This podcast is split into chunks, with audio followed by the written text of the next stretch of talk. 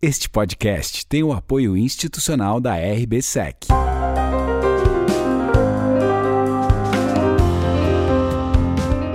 Podcast Bate-Papo com Felipe Ribeiro, o único podcast de FIIs, CRIs e securitização.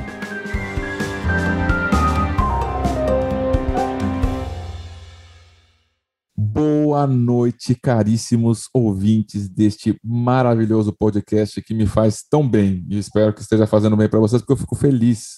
Eu, eu fico empolgado, até a palavra, né? Eu fico entusiasmado para poder gravar esse podcast aqui, porque eu estou tendo a possibilidade de conversar com pessoas tão legais, né? E tão com tanta experiência a mais do que eu, né? E, e, e hoje vai ser igual, vai ser mais uma vez essa oportunidade de de ouvirmos aqui é, uma pessoa, né, que o tema, né, esse cada episódio tem tido um tema entre aspas assim, né, e esse tema é o, o, o fundos imobiliários, o outro lado da mesa, pe, os pepinos e as flores, porque é, é, essa pessoa que a gente vai, vai conversar hoje, eu dei um bolo nela, a gente tinha marcado no almoço, eu dei um bolo nela, e aí eu pedi autorização para minha esposa para poder mandar um, um vaso de flores com um pedido de desculpa. Então eu lhes apresento com toda a alegria uma amiga minha, Fernanda Amaral. Boa noite. Boa noite, Felipe Ribeiro. É, é, é, compartilho do seu entusiasmo e é uma grande alegria estar aqui também falando com você. E essa história do bolo, vamos contar direito, né? Não foi exatamente um bolo que eu fiquei lá esperando, você avisou com a devida antecedência. Ainda assim, foi muito gentil e me mandou depois as flores. E a partir de então a gente ficou bastante amigo, né? E você é sempre me ajudando nas minhas aulas, nos seus levantamentos de dados de mercado, sempre muito preciso. Então o prazer é recíproco de estar aqui falando com você hoje. É isso. Eu estava falando um pouquinho antes da gente começar aqui, né? Que eu, eu tive a oportunidade de te conhecer é, é, que eu tive a oportunidade de te conhecer quando eu tinha sido recém-efetivado no Banco Indusval e eu fazia lá aquele primeiro research de CRI. E eu não vou falar o nome das pessoas que me trataram mal, mas tiveram pessoas lá no, no subcomitê que me, como assim, ah, quem que é esse, esse moleque, né, que tá achando que sabe alguma coisa de, de dados de CRI, né? E você ali como a pessoa que cuidava do, do, do subcomitê, né, é, me tratou com todo respeito, consideração e, e ouviu o que eu tinha para falar. Nem sei se era tão, tão legal o que eu tinha para falar na época, mas foi muito positivo para mim, tá? Era, era muito legal e, e, e, justamente por já trabalhar bastante com o assunto, que eu sabia que você sabia o que você estava fazendo. Era, era uma base sólida, um levantamento de dados das emissões de CRI, a gente não tinha naquela época um, nenhuma base de dados do mercado secundário de CRI, até porque pouco, tinha, pouco havia de é mercado isso. secundário de CRI, é mas o que havia ninguém conseguia medir e ter alguma base de dados. E você sempre fez esse, esse levantamento com maestria e, e usando dados bem precisos que de fato alimentavam o, o mercado. Então, a partir de então, vem fazendo, né? Ô Fê, né, então teve esse nome do, do episódio, né, assim, que, que eu usei esse trocadilho, esse do Pepinos e as Flores, né, parte também pelas flores que a gente tem esse momento na nossa, no nosso relacionamento, né, que, que foi devidamente aprovado pela minha esposa. E eu depois eu perguntei se seu esposo também tinha recebido bem, né, naquele momento aquelas flores, né, então, mas assim, né, é, a gente ouve, né, só o lado legal da história, né, todo, todo lado bonito que vai ter uma emissão e que vai ser uma, e que vai ser a melhor emissão do mercado, sempre é, né, a melhor emissão naquele momento, Sim. E você, né, assim, até onde eu pude acompanhar, você foi uma das pioneiras, não só em CRI, mas também em fundos imobiliários. Conta pra gente um pouco, compartilha um pouco esse lado, vamos dizer assim, que as pessoas não veem, né, que, que os advogados carregam um, dois, três pianos, às vezes, para entregar, né, algum documento, alguma coisa. Então, conta pra gente esse lado também, por favor.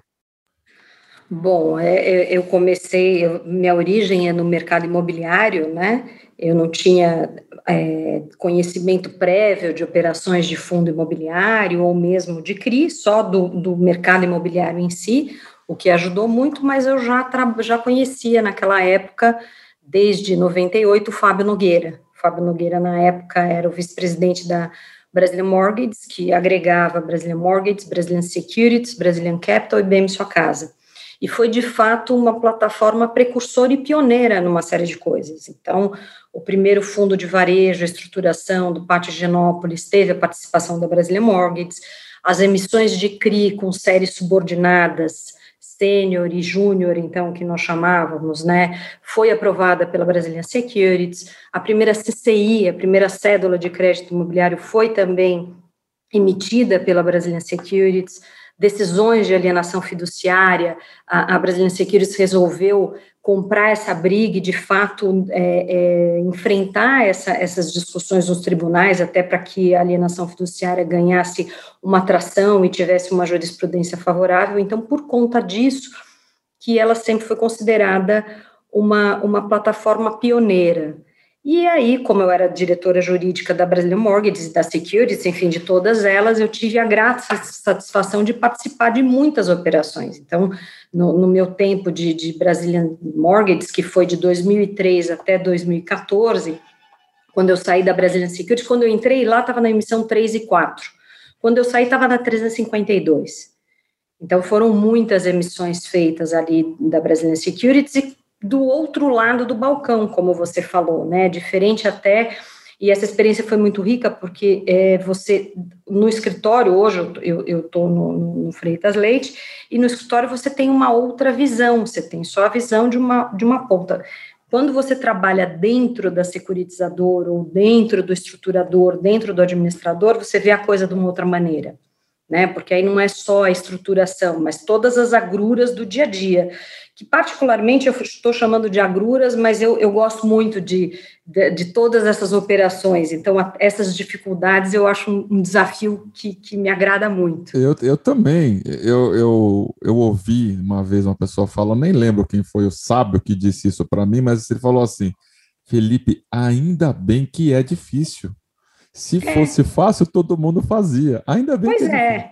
É isso. Pois é. Então, muitas vezes a gente tinha, e essa acho que foi a, a grande satisfação de ter tido a, experiência e a oportunidade de fazer muitas operações, né? A Brazilian Mortgage chegou, chegou a ter 70% do market share de fundo imobiliário até ser é, comprada pelo BTG. Então, hoje os fundos, o BC Fund, o primeiro fundo de fundos, o primeiro fundo de CRI, todos saíram ali da, da, da da Brazilian Mortgage, a gente teve a oportunidade de participar muito, e sempre eu falo a gente, porque era uma equipe muito bacana, e hoje nós nos damos muito bem. Às vezes a gente até fala, os órfãos da BFRE, né? Tá cada um numa casa, mas a gente se encontra muito ainda. Eu tenho a maioria deles como meus clientes hoje, né? É, é, muito bacana, foi muito tempo de aprendizado. E de aprendizado, porque naquela época não, não se sabia muito bem ainda como fazer. Então, é, eu tinha, por exemplo, um jurídico com 16 pessoas, Felipe, porque era tudo tão novo que os escritórios ainda não sabiam ter a velocidade e, e, operações de CRI, de fundo imobiliário, elas têm muitos detalhes operacionais, né? Não é só saber a regulamentação, mas como é que isso aqui funciona, e, e há, uma oferta de CRI, uma oferta de fundo imobiliário, além do conhecimento na parte é, de oferta propriamente dito, CVM, toda a regulamentação aplicável às ofertas e aos veículos, você tem que conhecer o ativo também.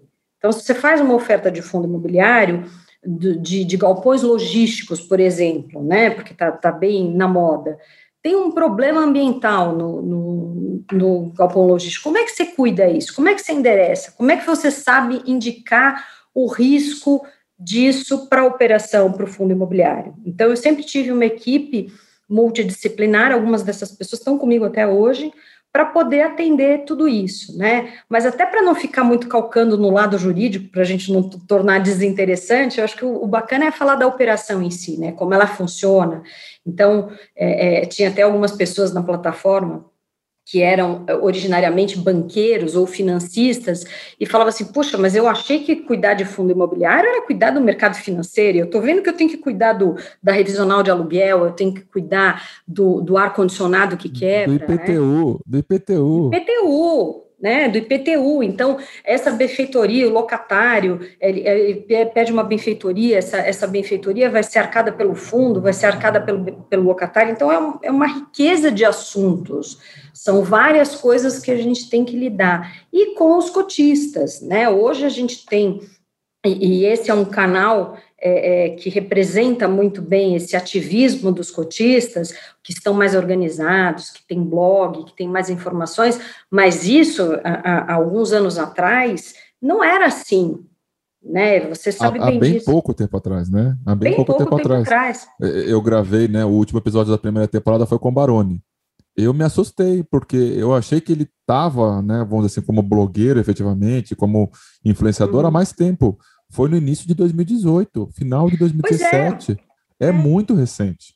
Mas, mas se você pensar que o- o- os fundos imobiliários atingiram 100 mil CPFs, 100 mil, agora a gente está em 1 milhão e 400 quase, atingiram 100 mil CPFs em 2013. A lei é de 93, a primeira instrução da CVM é de, dois, é de 94, então demorou quase 20 anos para bater 100 mil CPFs. Então foi uma indústria tem, tem toda uma explicação para isso, tem toda a primeira fase dos fundos imobiliários que a gente fala, que era usado como um veículo eminentemente de, de planejamento tributário, depois a Receita é, é, determinou a obrigatoriedade de distribuição semestral né, dos rendimentos, de 95% do lucro apurado segundo o regime de caixa, veio aquela vedação de que o cotista que fosse construtor, incorporador ou sócio não poderia ser ao mesmo tempo detentor de mais de 25% das cotas de fundo. Então, a gente tem algumas etapas, né, algumas fases nos fundos imobiliários, mas é, efetivamente o fundo imobiliário ganhou tração a partir da modificação da regulamentação pela CVM, né, da 205 para 472. A partir da instrução 472 e com o aumento do rol de ativos que podem ser adquiridos pelo fundo, de fato, isso deu um, um dinamismo muito interessante para a indústria, não só de fundos imobiliários, mas de CRIs também.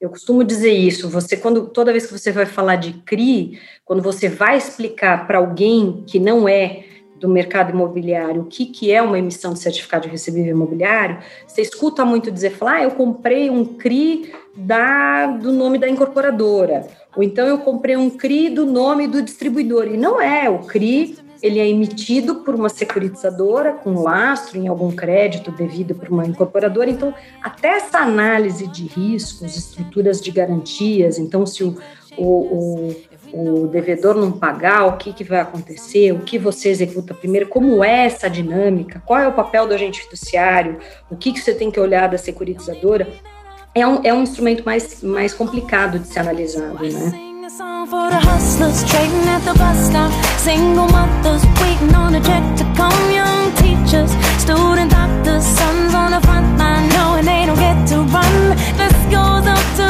the underdog. Ô, ô Fê, então aproveitando que você aí falou o tema que eu queria trazer, né? Assim, eu pensei, né? Mas queria ver se aparecia na conversa, né? Uhum. Eu, eu sempre tive uma dúvida. E, e, eu, vou fazer uma pausa. Antes, né, de eu falar isso, eu vou explicar uhum. por que, que eu vou eu tô falando isso. É tá. muito difícil encontrar alguém que tenha lido todos os riscos de um termo de securitização. E aí, para você, prezado ouvinte, que eu tô falando, né, não é só de um investidor pessoa física. Às vezes, se você pega algum investidor profissional, entre aspas, né, gestor de um fundo, ele nem sabe que existe essa parte do termo de securitização. Então, é, é, lá no Fator, quando eu estava lá, a gente, a, gente, a gente bolou junto, né, o time lá, um jeito de analisar o termo de securitização. A gente começava pelos riscos, primeira uhum. coisa que a gente lia era os riscos, e aí depois vinha de cima para baixo lendo o resto. Uhum. Me fala, Fê, como é que é feito essa construção dessa parte de riscos? Porque, na minha visão, é a parte mais importante é, e que tem a responsabilidade dos advogados que estão fazendo isso, né? Então, ensina pra gente, não sei se dá para ensinar, assim, mas como é que é essa construção dessa parte? É, é, é bastante importante, mas eu, eu, eu diria que requer um certo conhecimento da operação também. Porque no fim do dia, o que a gente acaba vendo em muitos termos de securitização ou em prospectos de fundo imobiliário, né, de oferta de fundo, são riscos genéricos. Então, a gente tem aqueles riscos genéricos macroeconômicos, de política cambial. Então, se tiver um problema, agora tem o risco da, da Covid. Então, tem uma série de riscos genéricos. Claro, os riscos genéricos existem, eles têm que ser colocados, porque de fato, se a gente tiver uma crise econômica muito forte, isso pode afetar a capacidade financeira do devedor do lastro de honrar o CRI ou de um locatário do fundo imobiliário de pagar o aluguel e, portanto, ter a fonte de rendimentos do fundo. Mas o ideal é ir nos riscos específicos, né? Porque também nós temos riscos genéricos. É então, isso, você tem um imóvel no meio, você fala assim: olha, você tem o risco de desapropriação. Sim, tem. É uma coisa que pode acontecer com qualquer imóvel. Todo mundo, no mundo inteiro, né? Exatamente. Agora, às vezes tem riscos específicos. Então, os riscos específicos é que é o mais difícil de você pincelar. Na, num, num prospecto de fundo imobiliário, a CVM recomenda que você vá por ordem de prioridade né, do, dos fatores de risco. No termo de securitização, por exemplo, já não existe essa recomendação. Então, o, o, o, e por isso que eu falei que a, a, indústria de fundos imobiliários e a de CRI subiu ao mesmo tempo, ela teve um, um crescimento que mais ou menos foi acompanhado. Por quê? Porque os gestores dos fundos imobiliários, eles, são, eles são afeitos aos riscos de um CRI. Eles sabem avaliar um CRI. Então, eles sabem avaliar não só o risco de crédito daquele devedor, mas qual é a, o estudo de viabilidade daquele imóvel, ele sabe olhar esse tipo de coisa, ele é do mercado imobiliário, que é uma coisa que faz muita diferença, porque quando nós vimos esse boom do, do, fundo imobiliário, e aí eu falo tanto de coordenadores, gestores e até escritórios de advocacia, muitos deles sabiam lidar com ofertas, ofertas de ações, CVM e tudo mais, mas não conheciam o mercado imobiliário. E você, para você ter um gestor do fundo imobiliário, ele tem que conhecer de imóvel. Parece que eu estou falando uma coisa óbvia, mas não é. A gente vê alguns gestores que não têm tanto conhecimento assim, que fala assim: ah, puxa, que legal, o fundo imobiliário é bacana, está na moda, está caindo no gosto popular, vamos entrar nisso aqui. E aí, quando chega lá, vê o ar-condicionado, o aluguel, é, o, a questão ambiental. A altura do pé direito faz diferença. É, esse é o ponto. Também, exatamente. Então, é, é, parece que a gente está falando o óbvio aqui, mas não é. Então, a capacidade do o, o, track record de um gestor ou mesmo da securitizadora, ele é super importante. Só para você ter uma ideia, se a gente ir, lembrar um pouquinho, a primeira instrução de CRI era a 284, ela ela dispensava a participação de coordenador líder nas ofertas de CRI. Quando a gente teve a 414, a securitizadora poderia distribuir até 30 milhões, a partir dos 30 milhões precisaria de um coordenador. Hoje esse, esse limite foi aumentado para 100 milhões, por conta da instrução 600, que é do CRA, e a, a securitizadora pode colocar sozinha uma, uma, uma emissão de até 100 milhões. E por que isso? porque a engenharia da oferta de CRI, ela diz respeito ao ativo. Então, a securitizadora, ela sabe muito mais dessa oferta do que, às vezes, um coordenador, que é um, uma instituição financeira que, ainda que tenha todos o aparato de, das, da, da regulamentação da, da, das instituições financeiras, suitability, cadastro, lavagem de dinheiro, sabe o que é compliance, sabe o que é exigência de CV, muitas vezes ele não sabe dar oferta. Então, é, é, esse mercado financeiro imobiliário, ele é bastante específico, eu acho fascinante, eu até brinco que se algum dia eu tivesse que escolher, hoje eu continuo trabalhando com imobiliário puro e mercado, eu alio as duas coisas, se eu tivesse que escolher entre um e outro, seria uma coisa salomônica, eu não sei, ia me puxar um braço de cada lado, eu não sei para onde eu ia, porque eu adoro os dois, e eu gosto justamente dos dois misturados, que é o que a gente tem nesse mercado de, de de imóveis, e que eu acho que é o que explica o sucesso dele, Felipe, porque o brasileiro gosta de investir em imóvel, a gente sabe disso, né? Ele gosta, ele é conservador. Quando a gente teve a crise do subprime em 2008, é, nós não tínhamos ainda as medidas prudenciais do Banco Central para concessão de crédito. Hoje a gente tem, né, LTV mínimo de 60 em home equity, de 80 em crédito é, é, habitacional, verificação de capacidade de renda. Então, hoje isso de fato é uma norma do Banco Central, mas não era. E ainda assim, todos os bancos atuavam conservadoramente na concessão de crédito, e o mesmo era feito pelas companhias securitizadoras já que a gente está contando história, eu acho que tem uma história bacana para contar aqui, eu, eu acho muito legal. Oba. A, Brasil, a Brazilian Securities tinha uma linha com o BID, com o Banco Interamericano de Desenvolvimento. Essa linha começou é, é, com 25 milhões de dólares só, e era uma linha de fomento, banco, é um, é um banco de fomento, o BID, para desenvolver a securitização. E aí, os critérios de foi utilizado esse primeiro 25 milhões, quando a linha foi aumentada para 75 milhões, o BID veio com vários critérios de elegibilidade para aquisição dos créditos, né? Porque o que, como, como funcionava a linha, ele antecipava os recursos, a securitizadora fazia o warehousing, né? O, o, o armazenamento, ia, ia empacotando créditos até formar volume para ter uma emissão de CRI e depois liberava o, o, o BID liberava o valor. Então, os critérios de elegibilidade do crédito nessa época, a gente está falando de 2005, tá? Esse, esse aumento da linha, eram super rigorosos. Não, vai ter que ter análise de crédito, vai ter que ter alienação fiduciária, vai ter que ter contratação de MIP e DFI, vai ter que ter uma série de coisas que, quando nós vimos, falou, puxa, ninguém vai usar essa linha.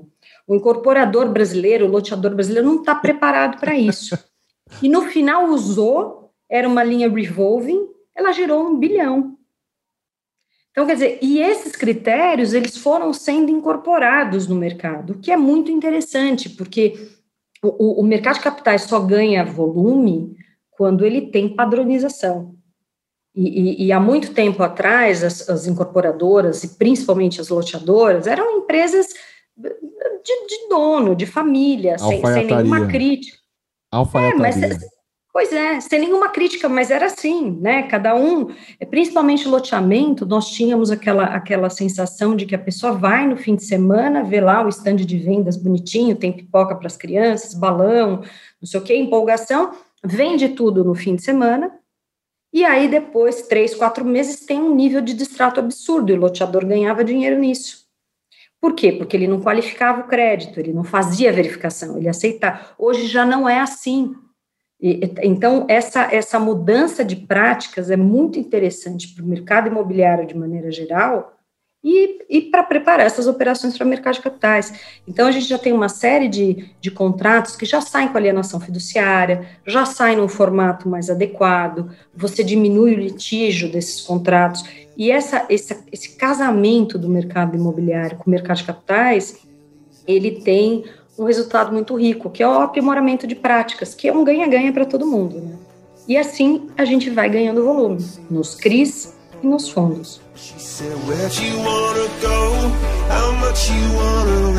I'm not looking for somebody with some superhuman gifts, some superhero, some fairy tale bliss. Just something I can turn to, somebody I can kiss. I want something just like this. É, é, aos poucos, né? A construção ela, ela, é, ela é pautada, né? Embora a gente tenha tido um boom muito grande nos últimos três anos, é, uhum. mas foi baseado todo nesse nesse início, né? Eu tenho costumado dizer que os fundos imobiliários estão concluindo a sua adolescência, né? Então ainda tem dores da, do, do, estirão do crescimento, né? A perna Sim. dói, é, não sabe né, o tamanho da altura, bate a cabeça numa porta, né? A gente vê, né, que tem um, de repente deu um esbarrão ali, um esbarrão aqui, mas a gente vê que tá porque cresceu muito rápido, né? E esse Concordo. momento que você está falando é a infância, né? Então, assim, como é que tem a infância? Tem que ter uma, uma rotina, né? Tem que ter rotina uhum. para acordar, para dormir, para almoçar, para ir na escola. E foi que é o que você falou, a padronização, né? De, de algumas Exatamente. práticas que permitiu que crescer, que chegássemos onde estamos hoje, né? Sim, e, sim. e o, o Fê, conta pra gente, assim, né? O, o, um pouco desse lado, né? Assim, então, é, andando quase 10 anos na frente, né? Esse lado de, de ir efetivamente para um, um escritório, né? Que aí você mudou o lado da mesa também, né? Então, assim, você, tá, você uhum. já estava, no, entre aspas, no back-office, né? Assim, é, uhum. dando suporte para todo. É, pro, a, antes disso, antes disso, fala pra gente alguns nomes. Porque assim, tá, tá sujeito as pessoas não ligarem as, a é. casa, é. as pessoas, né? E eu sei que tem um monte de Moise lovers, de Max lovers. Então conta pra gente quem são as pessoas que estavam lá, que são esses órfãos né, que você comentou? Olha, na, na, na BFR, eu, sou, eu sou, já pedindo desculpas se eu esqueci alguém, né? Na verdade, eu comecei em escritório. Então, eu venho uhum. de escritório, minha origem é escritório. Isso. Então, quando eu fui para a BFRE, foi uma surpresa aí trabalhar numa empresa e tal, mas é, é, bastante interessante porque era muito dinâmica, as coisas realmente aconteciam, você vê a, a, a estrutura do começo ao fim e não só o fim, a vida dela, né? Então você desde o do fundo que o cliente, olha, eu quero fazer um fundo de hospital, eu quero fazer um fundo de escola. Então a gente fazia toda a parte da estruturação, toda a viabilidade, toda a due diligence do imóvel e depois o dia a dia desse desse fundo também. As reclamações dos cotistas desse fundo, as, as, as, as assembleias dos cotistas. Então, tudo, toda essa experiência, ela é muito rica, porque você tem uma ideia da cadeia toda, e não só da parte da, da, da estruturação. Então, na equipe de fundos, eu acho que a primeira, de fundo imobiliário, se eu tivesse que falar o primeiro nome, é o Rodrigo Machado. O Rodrigo Machado hoje está na Leste, mas ele é um dos, dos precursores do fundo imobiliário. O Rodrigo vem da, desde a época da Mercúrio, depois foi Rio Bravo. Então, o Rodrigo é, tem uma, uma importância incrível para essa, essa indústria.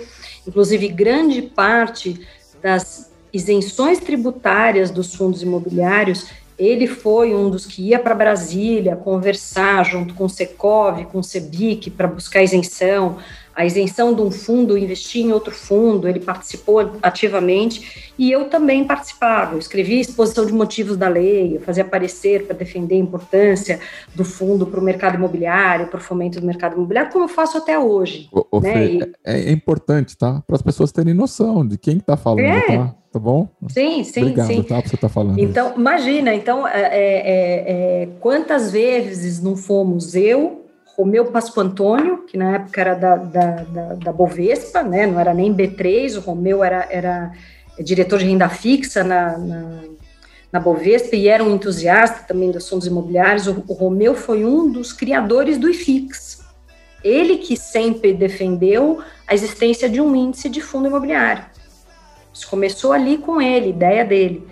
E do lado de securitização, eu diria o Fernando Cruz, que hoje é, é, continua muito atuante, meu cliente, querido amigo. Fernando é um monstro da securitização e, e sabe tudo disso. E, então, assim, é, vira e mexe, estávamos os três em Brasília para defender alguma coisa, para pedir alguma não incidência de, de alguma coisa para o mercado. É, eu tive no Secov a oportunidade de fazer as emendas a, a Lei 10.931, que foi a lei que criou a CCI, foi a lei que criou o patrimônio de afetação. Então, a convite do Celso Petrucci, que é o economista-chefe do, do Secov até hoje, eu, eu rebati as emendas ali, foi um trabalho sempre muito interessante. Da parte da, da, da Brasília Mor, Fábio Nogueira, sem dúvida nenhuma, Moise Politi, são dois esse merece um pedestal para os dois, porque eles se complementavam, sempre se deram muito bem. O Moise com uma cabeça mais financeira, o Fábio Nogueira com uma cabeça mais de mercado imobiliário e crédito imobiliário. Ver o Fábio Nogueira analisar uma pasta de crédito imobiliário é uma, uma experiência assim incrível. Ele bate o olho, ele já sabe se tem problema ou não naquele imóvel, naquela, renda, naquele crédito. E o Moise tem muitas ideias muito boas. E todos ele, tudo isso, o, o interessante é que eram boas ideias arrojadas, mas com sem aventureiro, não tinha, não tinha aventura. A gente fazia o que a gente achava que podia fazer de acordo com a lei, sempre foi uma coisa bem conservadora. E isso é muito importante, porque a gente vê muitas vezes essas operações, muita gente querendo fazer loucuras em operação de CRI, é, é, por exemplo, é, aluguel de área de expansão, que o imóvel não foi nem construído, queriam colocar esse aluguel como lastro de CRI, e aí vem a CVM dar um tiro de canhão para matar uma, uma, uma coisa como essas, né? Então a gente tem isso que não é só desse mercado de fundo imobiliário de CRI, é do mercado de maneira geral. Sempre tem algum mais arrojados, não muito é, é, cuidadoso, que acaba acabando com algumas operações, mas acho que isso também faz parte. É, mas então era muito interessante. Então, o Fábio e o Moise eram grandes entusiastas desse mercado, assim, a gente teve uma história do, do fundo Max Invest, que acho que todo mundo sabe, ganhou o Infomoney vários anos, né, aí como um fundo muito bom, está no BTG hoje, o Max Invest, a gente, era uma ideia do, do Moise de ter um fundo de flats, porque o mercado de São Paulo tinha muitos flats e, e aí o, o, o pitch de venda do, do Max Invest no início era coloque, vamos, vem integralizar o seu, o seu flat aqui nesse fundo imobiliário para você dividir o teu risco com outros. E no final foi, foi tudo tão bem que o fundo chegou a ter mais de 700 unidades na hora em que a gente decidiu liquidar por por, por recomendação até do consultor de investimentos desse fundo, que é o Diogo Canteiras, que é um, um outro amigo bárbaro, incrível, e que é o consultor de investimentos do fundo até hoje, o Diogo é da Utan Invest, é um, um, meu colega da, no INSPER, no curso do INSPER, falou, olha, chegou, maturou os fundos imobiliários, está na hora da gente começar a vender aqui, porque agora vai ter custo é, é, de reformas, os imóveis já vão demandar reformas e vão começar a vender. Os cotistas não queriam, porque o fundo era um sucesso. E até que em determinado momento começou a vender, a ideia era liquidar, teve uma oportunidade para comprar mais 300 flats, e, e hoje o fundo continua aí, e está muito bem, obrigado. Então, é, e várias outras iniciativas, né? O, os fundos de fundo, o BC Fund mesmo é uma, é uma e aí vale a, a menção ao Rossano Nonino, né? O Rossano Nonino hoje está no Orinvest, Gastão Valente hoje está no GIC, vale a menção aos dois também, e porque era foi um dos primeiros fundos, foi o primeiro fundo multiativo, né? Até então a, a, a ideia de fundo era monoativo, muito porque quem era o investidor do fundo imobiliário? Era o investidor de imóveis. Então, esse investidor de imóveis ele não está acostumado com uma diversificação. Então, era muito mais fácil você ter um fundo de hospital, um fundo de um único shopping, um fundo de um único prédio, do que um fundo com vários ativos, que foi onde a gente criou, é, é, onde foi criada essa, essa, essa essa designação gestão ativa ou gestão passiva, né? A gestão ativa é aquela que o, o, administrador vai comprar e vender imóveis, quer dizer, tem um giro na carteira do fundo, e o BISFund foi um desses primeiros fundos. Então, foi uma equipe muito bacana, e a gente fazia tudo muito rápido. Eu lembro que quando nós fizemos uma a, a aquisição, o BISFund comprou é, um percentual expressivo do, da Torre do Eldorado Business Tower, que é ali aquela torre de escritórios do, no estacionamento do Shopping Eldorado, aquela operação foi feita em 10 dias. Era uma compra e venda pelo fundo, como uma operação de securitização para financiar o fundo. Então, tudo aquilo aconteceu em 10 dias. A compra e venda, a securitização, o fundo, tudo junto e misturado, e, e, e assim, uma operação enorme, tudo de muitos milhões. eu acho uma delícia fazer tudo isso. E aí, né, muitas noites sem dormir, né? Mas é tão legal.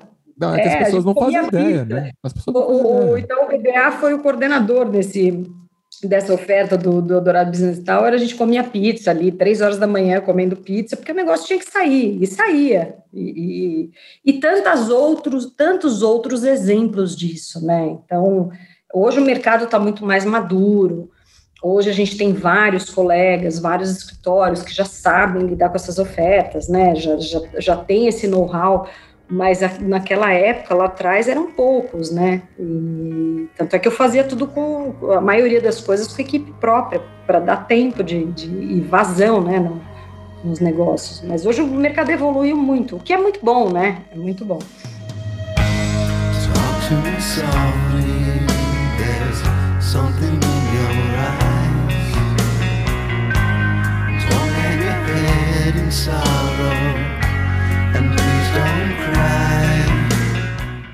É isso. Né? Então, assim, eu, eu ia dar o passo para frente, mas daí achei melhor você fazer essa contextualização, as pessoas saberem que às vezes fica uma coisa tão etérea, né?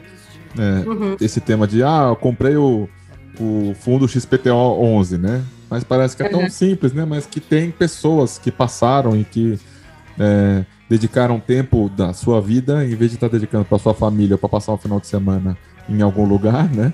Passaram Uhum. trabalhando para essas coisas acontecerem. Então também tem um valor, né? Ganharam dinheiro para isso, mas também tem o valor da dedicação da pessoa, obviamente.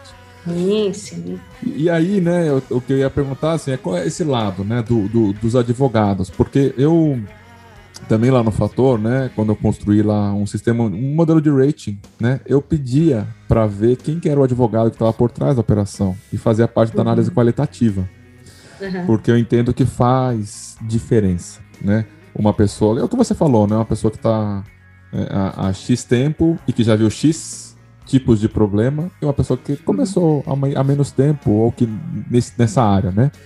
Uhum. Conta pra gente um pouco dessa, desse lado da mesa, que é um que, que poucas pessoas até, assim, perante o número de, de investidores, que é 1 milhão e quase 400, né? é, Uhum. Sabem que tem esse player, que ele é muito importante como parceiro dos fundos imobiliários e como parceiro das securitizadoras. Conta pra gente esse lado, por gentileza, Fê. É, não, e, e- e o que eu, que eu vejo é, bastante, até pela minha experiência, faz muita diferença você conhecer o negócio por dentro, saber como funciona por dentro.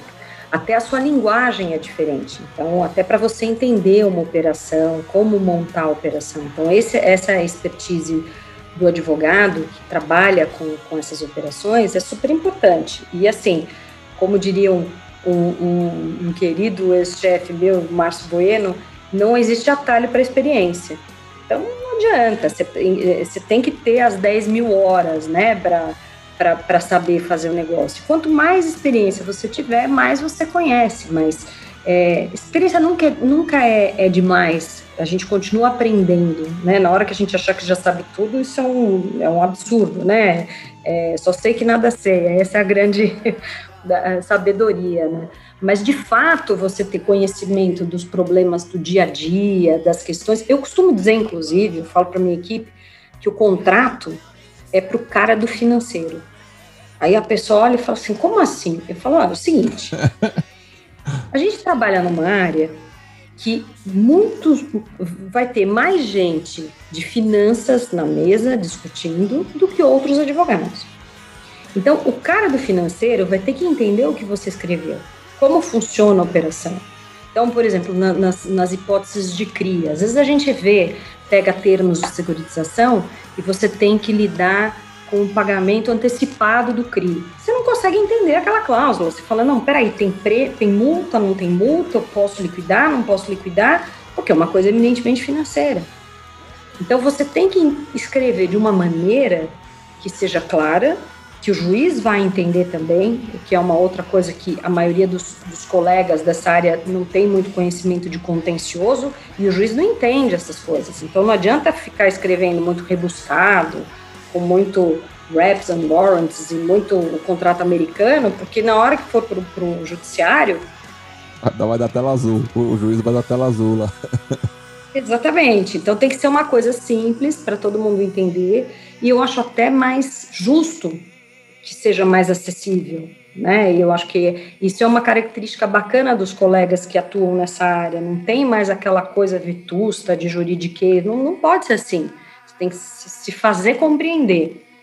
E tem que ser claro para a pessoa que vai lidar com aquele contrato no dia a dia. Então, se o cara do financeiro não entender o que você escreveu, ele vai precisar de um advogado. E aí vai dar problema. Então tem que ser claro o suficiente para todo mundo entender. Isso é muito importante nessas operações, não só de varejo, mas com investidor qualificado também. É, eu, eu costumo falar que a securitizadora é o tipo de empresa que tem mais cliente, né? Porque o investidor do CRI é um cliente, o cedente é um cliente, o devedor é um cliente, né? O, o- no final do dia, o, o agente fiduciário acaba sendo um cliente de informações, né? Sim. E, e então é realmente tem um complicômetro aí que é, que é interessante de que é isso que você está falando, né? Tem um complicômetro que é legal de trabalhar, mas que dá para chegar no, no ponto da escrita, né? É difícil. E os fundos imobiliários também, né? Porque hoje a, a- a regulação de fundo, e não acho que isso vá mudar muito, mesmo com a lei da liberdade econômica e com a nova audiência da CVM, que, que, que, vai permitir a divisão de responsabilidade entre, entre, os prestadores de serviço, o fato é que no fundo imobiliário, especialmente, nós temos uma lei, que é a Lei 8668. É o único fundo que tem lei, né? Então, a CVM não pode, por mais que ela queira modernizar, ela não pode passar em cima, por uma questão de hierarquia da lei. Ô, ô Fê, eu, eu posso te interromper? Eu, eu quero pegar esse ponto que poucas pessoas sabem, né? Que a gente tem uma característica muito única dos fundos imobiliários, que às vezes parece que o gestor ele é mais importante que o administrador.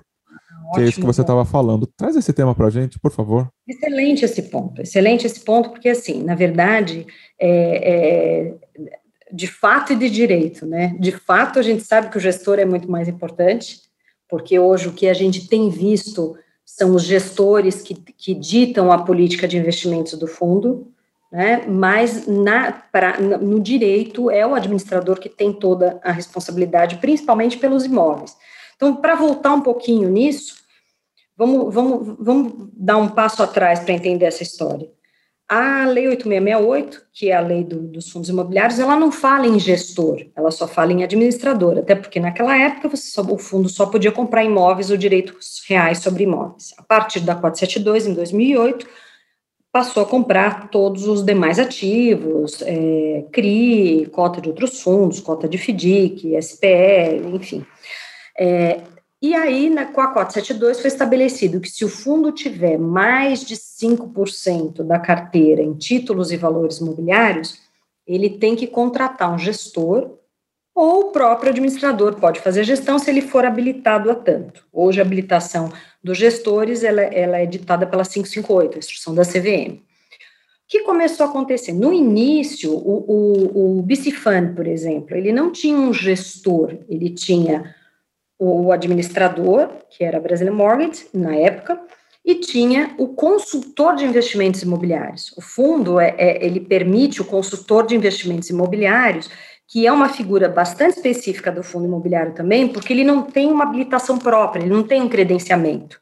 Então, a gente tem o, o consultor de valores mobiliários, que é da, da, instrução 592, que até mudou agora, é um outro número de resolução que eu não sei de cabeça o número, mas o, o consultor de investimentos imobiliários, ele não tem uma qualificação. Por quê? Porque como é um bicho muito diferente e o administrador é um banco, ele não entende do ar-condicionado, do, do, do aluguel e de tudo mais, ele pode contratar um consultor de investimentos e até mais de um. Então, se você tem um fundo imobiliário de logística, por exemplo, você pode contratar um prestador de serviços que entenda bastante de logística. Se é um fundo de shopping, um consultor que entenda de shopping, porque, embora sejam todos imóveis, a, o tratamento deles é completamente diferente, né? A dinâmica de um shopping, a dinâmica de um, de um, fundo de logística, de um hotel, de um residencial é completamente diferente.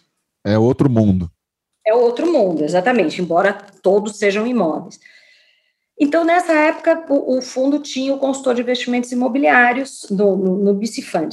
Quando foi evoluindo a, a, a, a regulamentação e, e a indústria de fundos, começaram a, a colocar gestores no fundo imobiliário, mesmo para fundos de tijolo, que é o que a gente chama que são os fundos de imóveis. Uma exigência que sequer seria, é, é, é, poderia ser dispensada, porque é um fundo de tijolo, mas com a ideia de que o gestor faria efetivamente todas as aplicações do fundo. Então, ele que vai escolher o locatário, ele que vai recomendar qual imóvel vai ser comprado é, e, e tudo mais, dando um protagonismo para esse gestor muito mais do que o administrador. E no final, o administrador fiduciário, nesse cenário, ficou relegado a, a, a, assinar os contratos, fazer a controladoria, fazer toda a burocracia, e o gestor aparecia mais. Mas o que a, a, nossa lei diz, e a própria instrução 472, é que toda a responsabilidade é do administrador. Então, com exceção dos fundos de papel, fundo de CRI, fundo de, de fundos, que de fato o gestor tem um pouco mais de responsabilização, porque aí a carteira é de valores imobiliários, num fundo de imóvel, por exemplo, ainda que a gente tenha esses fundos com grandes gestores, e a gente sabe que são eles que, que comandam, que ditam, a responsabilidade é toda do administrador. até quando você vai ver a divisão dos FIIs de administração, né, o, o, a remuneração do gestor, ela tem que estar dentro do FII de administração, é muito menor a parcela do administrador e maior a do gestor. E, e a responsabilidade do administrador é muito maior. É uma pena que isso aconteça, né? É, é, só que, no caso, mesmo com a nova audiência pública da CVM, ela não vai conseguir mudar muito isso para os fundos imobiliários de tijolo, para os fundos de CRI, para os fundos de fundos, fundos de papel, que o gestor de fato tem uma atuação mais ativa, porque é a carteira dele, talvez a gente consiga ter uma diferença, mas fundo de tijolo só se mudar a lei. Porque a, a responsabilidade vai ser toda do administrador. Mas a, a, gente, o que a gente tem visto é que esses fundos de varejo todos têm um, um gestor mais ativo, e isso acaba virando um selo, o que também é bom, né? Porque o, o, os investidores ficam acostumados com aquele gestor, então acaba sendo um selo para o fundo. Ah, é, é, é, dessa casa? Não, eu sei que eles são conservadores, eu gosto da estratégia, eu já conheço, e isso também dá aquela padronização que a gente já comentou. É, como sendo profícua para o mercado imobiliário, né, para o mercado de, de valores imobiliários com base financeira imobiliária.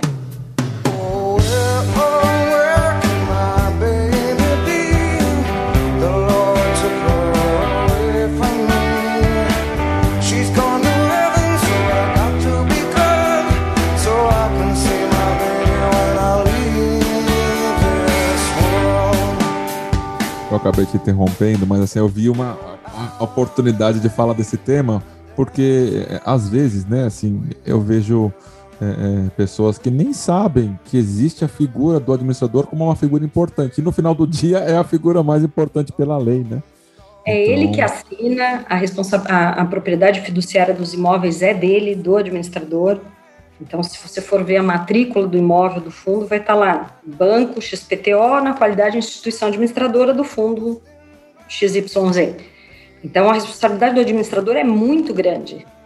É, é às vezes parece que é só para mandar é, é, a cartinha, né, de rendimento do mês. Não é isso, tá, gente? Aqui a Fernanda tá dando a aula, né, explicando que, que na verdade, é, e eu participando lá dos, do, dos, dos fóruns lá da Ambima, né, eu ouvi isso mais de uma vez. Gente, vocês querem que o gestor tenha mais poder? Então, junta o lobby e vai lá trabalhar lá no Senado para poder que eles, eles mudem a lei e que instituam essa, essa, esse personagem, entre aspas, né? esse, esse, esse ator né? nesta indústria efetivamente. Fê, eu, eu, às vezes eu, quando eu, vou, eu convido uma pessoa para vir conversar, né? Aí a pessoa fala assim, uma hora? Que, que eu vou falar em uma hora? Eu não tenho coisa para falar em uma hora. A gente está quase dando uma hora aqui já, né? É impressionante. Ah, eu, eu, eu, falo desse assunto um dia inteiro. E tanta história bacana para contar. Essa, essa indústria é muito boa eu acho que ainda tem muito a ser desenvolvida, né? Eu acho que é, não só o mercado imobiliário de maneira geral é um mercado muito incentivado no Brasil. Ele emprega muita gente, ele tem uma cadeia de insumos muito grande. E a gente acabou vendo, por meio dos fundos imobiliários, uma popularização do investimento em bolsa. Esses CPFs todos, esses 1 milhão e 300, quase 400 mil CPFs, de gente investindo em fundo imobiliário, aprendendo, tendo uma cultura que nós não tínhamos aqui no Brasil. E, e, e, como já falamos também, toda vez que você vai para o mercado de capitais, naturalmente a própria regulamentação do mercado de capitais sobe a régua. Então você sobe a régua nos ativos, você dá um, uma cultura diferente para esses investidores. Então acho que é muito positivo, não só o, o aprimoramento do mercado, mas dos investidores também. Eles conhecem mais, eles têm acesso a mais informação, e eles exigem e investidor de fundo, você sabe disso, é, é, ele é exigente. Por quê? Porque ele conhece muito mais um ativo, um imóvel, do que ele conheceria, por exemplo, uma ação de uma empresa. É, é uma e, e, é por isso que a gente está aqui, né? Assim, porque tem público, as pessoas querem informação e pedem. Querem, querem. Então, assim, qual que é aquela comparação que você faz? Eu, eu, eu dou aula no INSPER junto com o Rossano, e quando a gente faz a comparação do fundo imobiliário, assim, para a nossa mãe entender, né? E, e olha, qual, nossa, mas por que, que eu vou comprar um, uma cota de fundo imobiliário ao invés de comprar um imóvel? Puxa, tem uma série de vantagens, né? O fundo imobiliário tem um imóvel lá embaixo, então se você comprar aquela salinha comercial, você vai pagar 27,5 de imposto de renda se você tiver na pessoa física ou esse imóvel, no fundo imobiliário, se for um fundo é, no ambiente de bolsa, com no mínimo 50 cotistas, você não vai pagar nenhum tipo de tributação. Né? A gente toda hora escuta alguma história de que essa, essa não incidência, essa isenção o fantasma, tá o fantasma do, é, da volta. O fantasma né? tá rondando de novo, mas enfim, até que ele aconteça e, e tenhamos sigamos fé. firmes, sigamos firmes, isso aí. Sigamos firmes, né? So far não tem tributação. Então, esse já é um ponto. Ah, não, você tem essa linha comercial, se o seu inquilino sair, você vai ficar tendo que pagar o teu IPTU, o teu condomínio, vai ter que mandar pintar, vai ter que colocar na imobiliária. No fundo imobiliário, não, tem um gestor lá para fazer isso. Ele cobra, cobra, mas a imobiliária também te cobra, né? No, no, se você precisar de um, de um recurso, precisar de liquidez, você tem que vender a salinha inteira.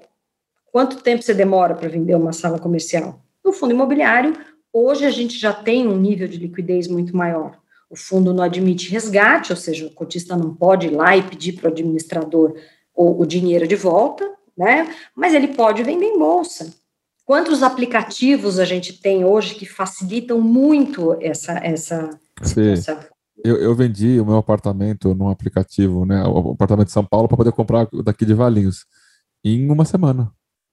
Uhum. É lógico que estamos falando de uma sorte que eu tive, né?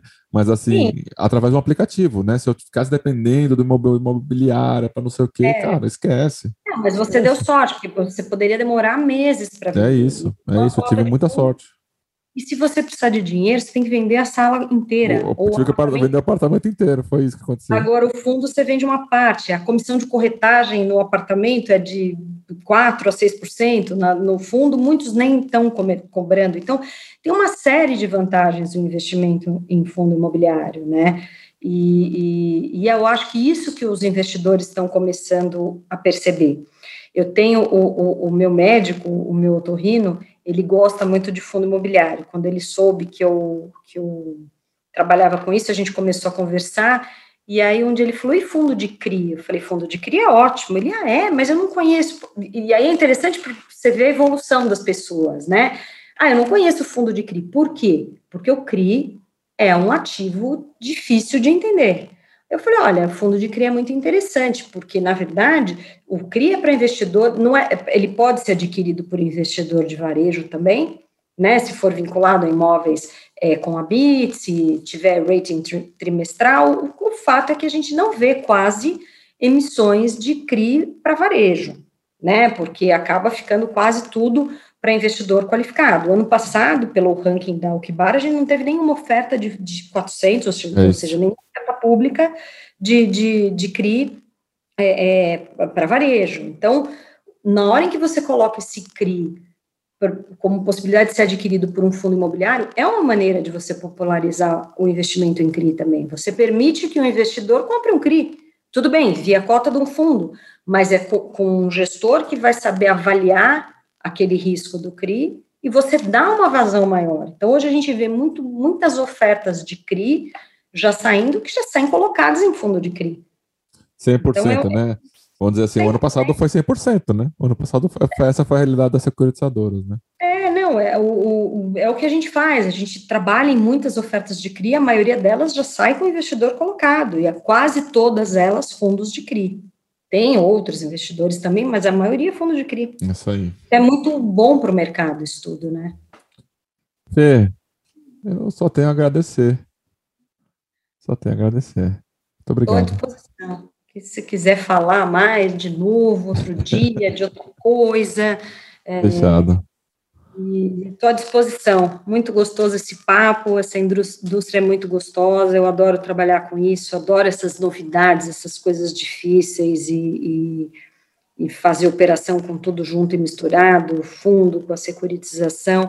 Eu acho que essa indústria, como você falou, está na adolescência, ela está crescendo e está tá um jovem bonito, eu acho que é um jovem promissor, né, e, e que seja mantida a isenção, né. É, é, é eu estava vamos dizer assim, eu já posso falar, eu já estava na indústria quando teve lá em 2015, aquele susto que ia passar no último dia de dezembro, que ficou aquele alvoroço, chegou o primeiro dia de janeiro, não aconteceu nada, segue a vida, vamos em frente. É. E eu tô, eu tô mais ou menos desse jeito agora, sabe? Ah, vai ter, não vai ter. Eu falei, gente, eu já vi essa, essa novela. É, já vi essa novela, assim. Pô, se acontecer, beleza, a gente começa a tomar as atitudes, mas antes não tem nem o que fazer. Não tem nem o que fazer. Porque, assim, a lei do. Sim, a gente já está fazendo. É, o projeto de lei que está lá, né, assim, ele tá, é. é. tão sem pé nem cabeça que eu sei que tem pessoas, né, assim, vocês, né, eu, eu, eu mesmo não vou fazer nada, porque eu já sei que tem pessoas capacitadas via Ambima, via, é, via CVM, um via Secov, tá cuidando disso. trabalhando, porque é tão sem pé nem cabeça o que está lá, que não tem nem como implantar o jeito que está lá, não tem nem como implantar. Mesmo se passar, não tem é. como colocar, né? Porque é, o tema dos fundos imobiliários, né? O que, que vai fazer? O, o, o estoque é o que? São os fundos que existem? Ou uhum. são as cotas que foram emitidas até aquele momento? Só isso já dá um pano para manga de um tamanho que não tem nem como trabalhar muito nesse tema. Então. É, não tem nem como fazer a gestão desse. Não tem como fazer a gestão. Novo, né? E aí o cotista que entrou, como é que fica? O cotista que tinha a, cota até aquele dia, se ele vender, virou uma cota diferente. Quer dizer, assim, é tão sem pé nem cabeça que eu já tem gente capacitada como a Fernanda lá olhando, que eu mesmo vou tocar o, o, meu fundo aqui no dia a dia, sabe? Que eu ganho mais, ganho mais fazendo isso. Mas Sim. muito obrigado, viu, Fê? De nada, estou à disposição. Prazer falar com você e vamos que vamos, que essa indústria é boa. Valeu, Fê. Um beijo. Tchau, tchau. Outro, tchau.